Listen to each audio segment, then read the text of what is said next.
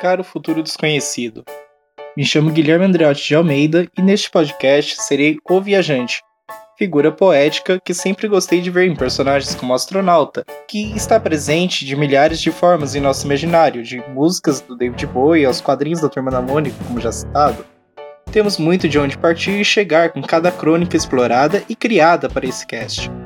Logo não seremos mais conhecidos. Em breve, retorno ao contato para mais uma nova missão.